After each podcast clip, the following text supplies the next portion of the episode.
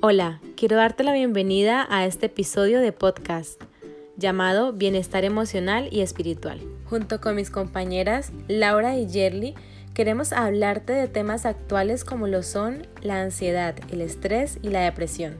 Especialmente queremos darte una esperanza sobre cómo Dios nos ayuda a superarlas. Este episodio se divide en tres partes y en este momento iniciaremos con la primera. Ansiedad son aquellas emociones orientadas al futuro, es decir, exceso de futuro. Este es uno de los problemas más comunes de salud mental y aumentan cada día de manera destructiva y dolorosa. Hay dos tipos de ansiedad, te los mencionaré junto con sus síntomas.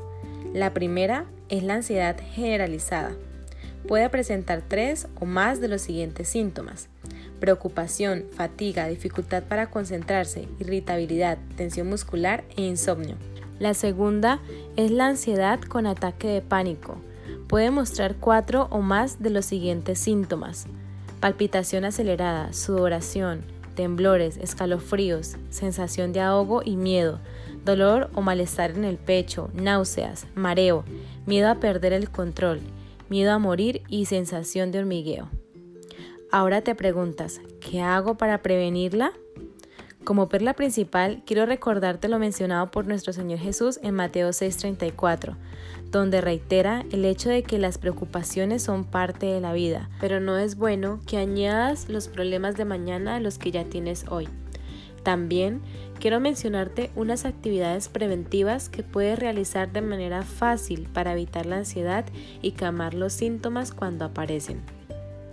Habla de tus problemas, Procura convivir en estrecha relación de amistad, ya que si te mantienes aislado, corres mayor riesgo de ansiedad.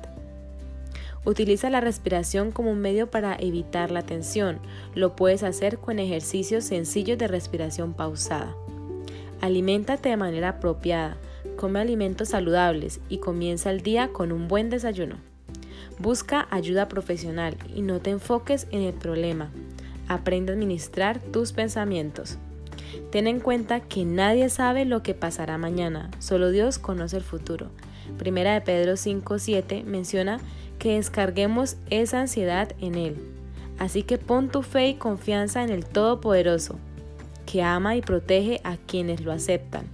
Recuerda que Él te está preparando un reino de paz y amor, una morada eterna que será tuya para siempre. Piensa en esta certeza y vive con esa esperanza.